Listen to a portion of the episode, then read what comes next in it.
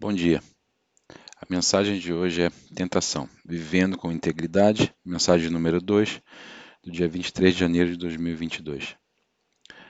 Continuamos nossa pesquisa sobre a vida de José, vivendo com integridade. Provérbios 6, 20 ao 7, 27 e Tiago 1, 12 a 15. A mensagem de hoje é intitulada como Tentação, testar, examinar, provar o caráter de alguém. Versículo temático é Tiago 1,14. A tentação vem dos nossos próprios desejos, que nos seduzem e nos arrastam para longe. Todos nós experimentamos tentações de vários tipos que nos seduzem ao pecado e nos afastamos da devoção a Deus, o que prejudica nossa integridade espiritual. Passando em Gênesis 37, os irmãos de José pretendiam matá-lo por causa do seu ressentimento, mas decidiram vendê-lo aos comerciantes que o levaram para o Egito. Aprenderemos com a, nossa, com a experiência de José no Egito como resistir à tentação. A, a resistir à tentação, como primeiro ponto, é reconhecer a suscessibilidade, suscetibilidade, possibilidade do acontecimento. Em Gênesis 39, 1 e 2 diz: Quando José foi levado para o Egito, pelos, pelos comerciantes ismaelitas, ele foi comprado por Potifar, Potifar, um oficial egípcio. Potifar foi capitão da guarda do faraó, rei do Egito, também chefe dos carrascos que puniam os criminosos. O Senhor estava com José, quatro vezes nesse capítulo. Então ele teve sucesso em tudo que fez, como serviu na casa do seu mestre egípcio, onde serviu por 11 anos. Esta terrível experiência como escravo no Egito amadureceu José pessoal e espiritualmente, forçando-o a buscar apoio e direção de Deus. Nós crescemos nas nossas dificuldades. Gênesis 39, 13 e 4 diz: Potifar notou isso e percebeu que o Senhor estava com José, dando-lhe sucesso em tudo que fazia. É, reconhecida a habilidade divina, embora ele adorava ídolos.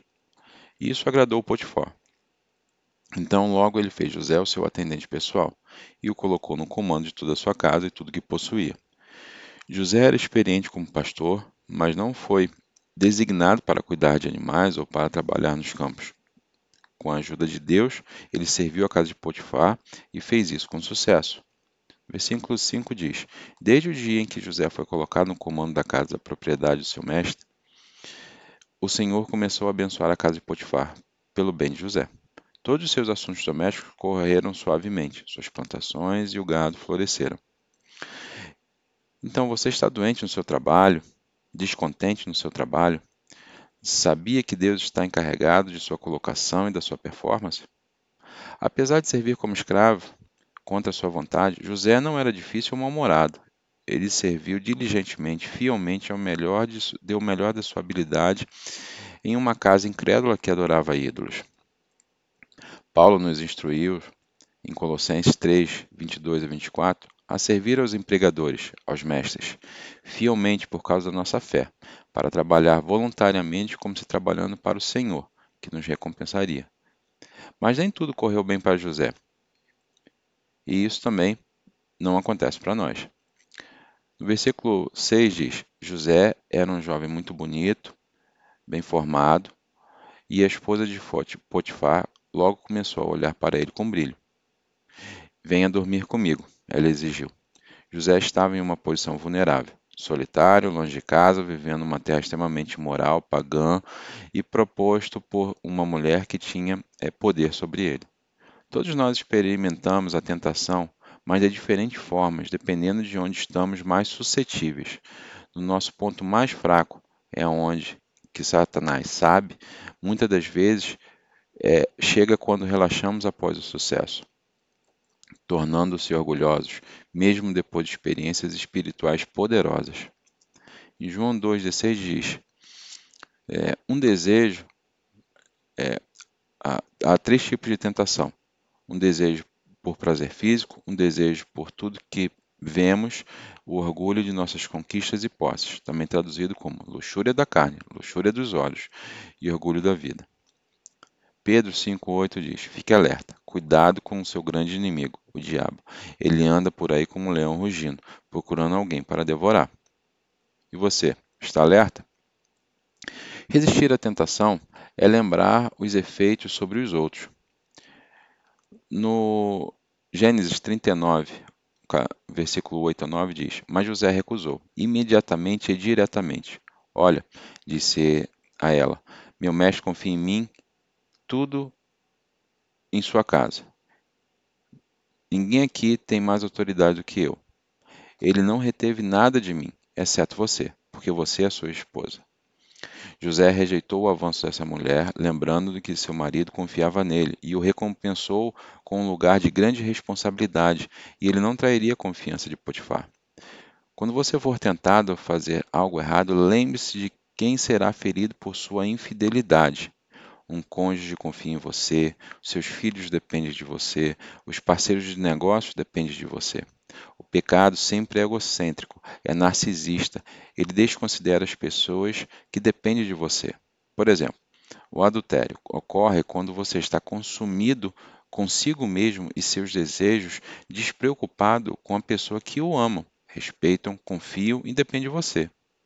Perceba que um pai moral prejudica o senso de autoestima de uma criança, porque o adultério é experimentado por uma criança como um abandono, fazendo com que ela questione seu próprio valor. Você é motivado principalmente por suas próprias necessidades ou as necessidades dos outros? Então, resistir à tentação é também refletir sobre as expectativas de Deus. Gênesis 39, segunda parte do versículo 9 diz: Como eu poderia fazer uma coisa tão perversa? Seria um grande pecado contra Deus. José conhecia Deus pessoalmente. Ele entendeu que Deus o abençoou na casa de Potifar. José sabia que o pecado que ele cometeu seria uma ofensa contra Deus que cuidava dele. Embora do nosso pecado, embora o nosso pecado possa prejudicar diretamente outra pessoa, é, em última análise, contra Deus, que estabelece o padrão universal do que é certo e do que é errado. Se dizemos que conhecemos e amamos a Deus, mas estamos dispostos a desafiá-lo e desobedecê-lo, significa que temos uma relação fraca, superficial com Deus. Ou não conhecemos a verdade, porque não podemos deliberadamente ofender ou desonrar alguém que realmente amamos. Algumas pessoas dizem que Deus endossa o seu pecado, dizendo: eu sei que Deus quer que eu seja feliz.